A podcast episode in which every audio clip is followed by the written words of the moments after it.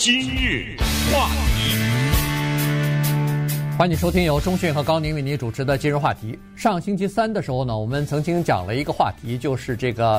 啊，阿曼的呃，Arbery 哈，他在呃乔治亚州呃被害的这件事情啊，就是他在二零二零年的三月份的一天啊，在跑步的时候，街上跑步的时候，被三名呃白人的男子呢拦截下来以后，呃，把他给开枪打死了。那么这个事情的审理呢，实际上全国都在关切哈，原因是有这么几个，第一就是它发生在呃 Deep South，就是发生在美国的深南的。这个地区啊，在这个呃美国的南部呢，大家都知道，呃，这是有着非常，呃，怎么说呢，非常悠久的这个叫做种族隔离的呃传统的这么一些州啊，在这些州里边呢。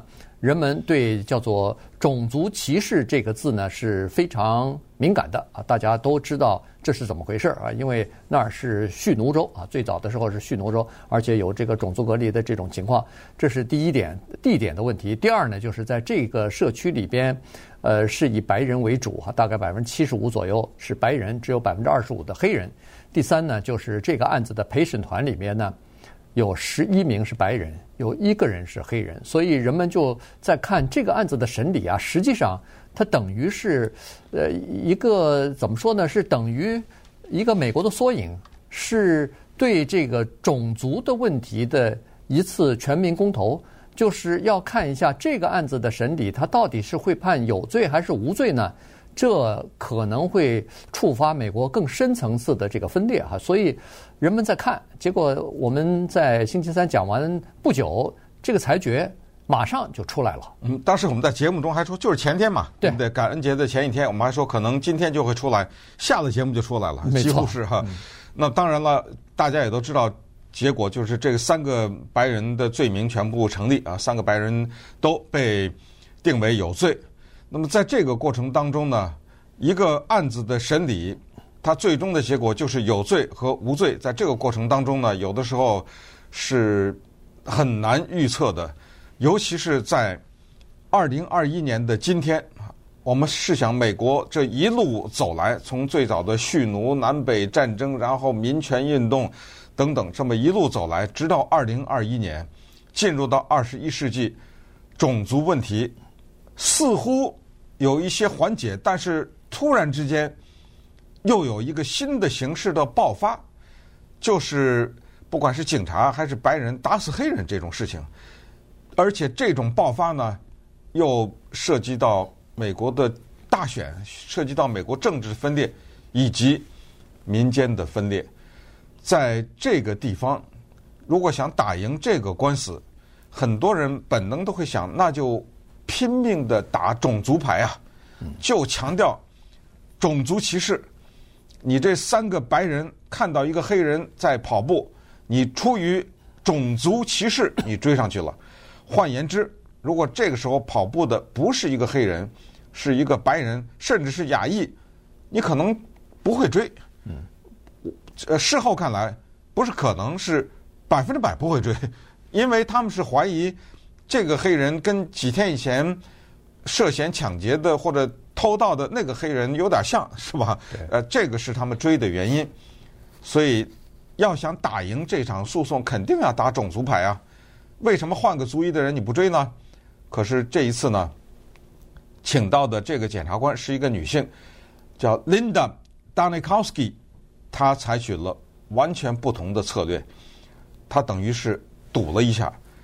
他只有在结辩的时候提了一句，或者是几个英文字，说这是一个白人和黑人之间的矛盾。在整个的起诉的过程当中，他拼命的回避种族歧视这一个司法策略。所以今天的节目当中呢，我们稍微给大家介绍一下 Linda Danikowski 这个白人女性。原因是这样的。我们也知道，所谓胜者王侯，败者贼。今天他打赢了官司，他就很辉煌。而且说实话，这个是他从事检察工作以来起诉的最大的案子了。嗯，就他个人来说，那么他要承担责任。如果这个案子败诉，如果那三个白人都被宣告无罪的话，你可以想象他承担的压力你看找了个白人起诉，对不对？就是这么个结果。他面对的压力，一方面是整个的黑人社区的压力，一方面甚至是全美国黑人社区的压力，甚至一些替黑人讲话的白人的压力。他面对的是一个只有一个黑人的陪审团，他面对的是自己这个案子败了以后，接下来还怎么继续从事检察官的工作等等。所以我们今天看一看他的。整个的过程当中采用的策略，以及这个 Linda Donikowski 是个什么样的人？对，呃，这个 Donikowski 呢，他实际上是采用了一个我觉得是相当聪明的一个策略。他显然是对整个的情况进行了分析。首先是对这个社区的呃居民啊有一些了解。呃，应该说有有相当深的了解哈。呃，他还不是本地人呢，对，他是亚特兰大的。他大部分时间是在亚特兰大那个地方啊，但是他是乔治亚州的人，啊，所以他对这个整个的地方呢，还是还是算是比较比较了解的，尽管他不是当地人。呃，然后呢，他说不能打种种族这个牌的原因是在十十二个陪审团里边啊，有十一个是白人，而且呢，在这个当地呢，这是就是出就是发生枪击案的这个当地啊，是乔治亚州。南部的一个沿海的一个风景如画的这么个地方，是富人聚集的地方，是旅游的人、观光客常来的地方。所以呢，这个地方是一个原来是一个非常宁静的、非常漂亮的这么一个地方。但是最近这一些年来呢，居民有所抱怨，说是我们现在平静的这个生活和原来比较安全的这个社区啊。现在变得有一些人，呃，有一些犯罪的情况出现了哈，所以社区的人士对这个变化是不满意的，这是第一。第二是十一个白人当中呢，有很多是叫做倾向属于比较保守的。那么在这种情况之下，他就分析了一下，他说：“我如果要是打种族主义的牌的话，很可能会让有一些人心里头感到不舒服，或者是感到反感。那么在这种情况之下。”你别忘了，这个要判这三个人有罪，不能有一票反对啊！嗯、有一票反对，这就没法达成，呃，这个全票同意有罪。于是他琢磨了半天，他认为说，手上握有的证据，以及警方对这些人的这个询问的供词，再加上呃公开的一些视频，足以让陪审团得出这三个人有罪的结论。于是他就主张不打这个种族主义牌了，让陪审员把所有的注意力啊，从种族的矛盾转移到这三个人为什么要去追这个黑人，以及追了黑人之后又发生了哪些事情，有哪些对话，最后导致了什么样的结果，全部是细节，就全部是事实，哎，全部是事实，用事实和证据来对这个案子进行裁决。我们试想，如果你打种族牌的话，所谓打种族牌，就是你们白人歧视黑人，这就叫种族牌。那如果你打种族牌的话，坐在陪审席上面的这十一个白人心想：我没歧视啊，嗯、对，对不对啊？你就等于是呢得罪了一大堆人。你也不能只挑出来说哦，白人不歧视黑人。只这有三个人歧视，这也不太成立啊，对不对？所以他的这个策略是对的。他的最核心的策略，我后来还上网看了看，他挺戏剧性的，比手画脚啊，在起诉的过程，在这个肢体语言非常丰富。对对，在提问的过程当中，他一个核心的问题就是：你追他干什么？因为在乔治亚州有所谓公民逮捕。他说了，什么叫公民逮捕？我目睹了犯罪。我此时此刻眼睛看着一个人在犯罪，我抓他，这个叫公民逮捕。嗯，那个人跑步，他犯什么罪了？对，对不对？他最后说了一句话就，就 "Don't go looking for trouble"，这个很多人应该听懂。你别自找麻烦呐。对，你要怀疑你找警察呀，你自己执什么法呀？那稍等会儿我们再来看看，呃，他之前的一些起诉的案子，以及他这个人呢，为什么从外地给调过来？难道你这个 Glenn County 就找不到一个检察官吗？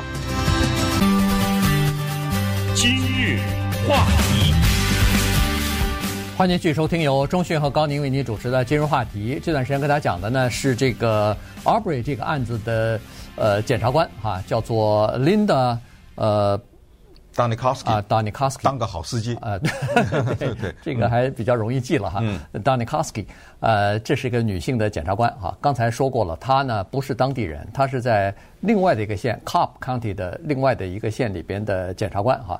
呃，她。一般来说呢，他大部分的时间啊，实际上是在亚特兰大这个大都会地方呃工作的哈。他在那个地方算是呃，就是 cover 这个呃亚特兰大市的这么一个县，叫做 Fulton 县，呃，做这个检察官啊，在那儿待了很多年。那么他是相当。严厉的哈，他比如说是打击什么帮派分子啊，追捕凶手啊，或者是性犯罪分子啊，他是非常严厉的。对这些人的起诉什么的也是，呃，就是以严厉而著称的。那么为什么这个案子会落到他身上？他是真的说来是没有人想到会落到他身上。他既不在那个出事的那个地点，也不在他旁边的那个县。照理是没有办法让他去主审这个案子的，呃，就是不是主审了，就是起诉，哎，起诉这个案子的，就没有想到呢，一开始是就是参与这个案子起诉的两个县的检察官，分别都因为叫做利益冲突的问题撤出了，退出了。其中有一个呃，这个 Jesse Johnson 哈，还还还被起诉了，因为这个案子。所以呢，这两个案子，这两个检察官退出之后呢。当然，另外的一个呃县的检察官进去，这是第三个。第三个也是因为什么原因，也不能再进行起诉了，所以人们才跑到了就是他所在这个 Cobb County。Cobb County 呢，算是人力资源比较丰富的一个地方，也可能是那儿的检察官比较多吧。所以到了那儿以后呢，就轮到了他的身上，因为他从二零一七年开始，从那个亚特兰大呢，就等于是转到了。Cobb County 去担任检察官，所以呢，这个案子就是这种情况，在这种情况之下，才落到他的身上。对，检察官的工作可以想象哈，首先他有一定的危险性，因为你所告的那些人，都是一些，呃，不能说都是，很多人都是罪大恶极的，对不对？由你来进行起诉，同时你还要面对法官。二零零九年，Linda 自己都。蹲了几天监狱，因为蔑视法庭。那一次有一个案子，他跟法官吵起来了。我们知道蔑视法庭这种罪呢，主动权掌握在法官的手里。有的时候，即使法官无理，你也不能顶撞他。你冲撞他，他就嘣的锤子一敲，罚款一百块。嗯。琳达说：“我干嘛给你一百块？我有理，你没理，我不给，不给，监狱蹲着去。”他真去蹲监狱去了，就为这一百块钱，我就不给。这是个原则问题，不是我没这一百块钱。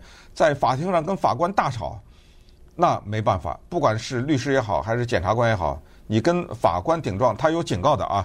我警告你，蔑视法庭，包括证人呐什么之类的都有蔑视法庭的问题。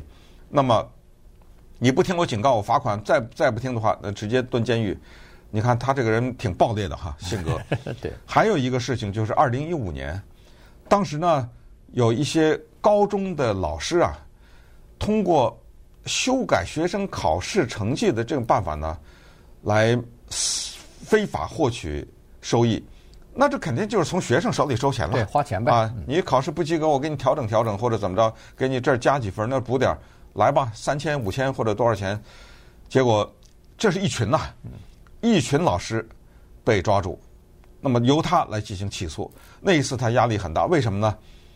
这一群老师当中，绝大多数都是黑人老师。嗯，对。这一下人家打种族派了，你不打我打，哎，你这不是歧视吗？你这不拿黑人老师当替罪羊吗？你怎么知道那其他的白人老师没抓住那些人没有做这个事情呢？你怎么就拿我们黑人过不去啊？等等。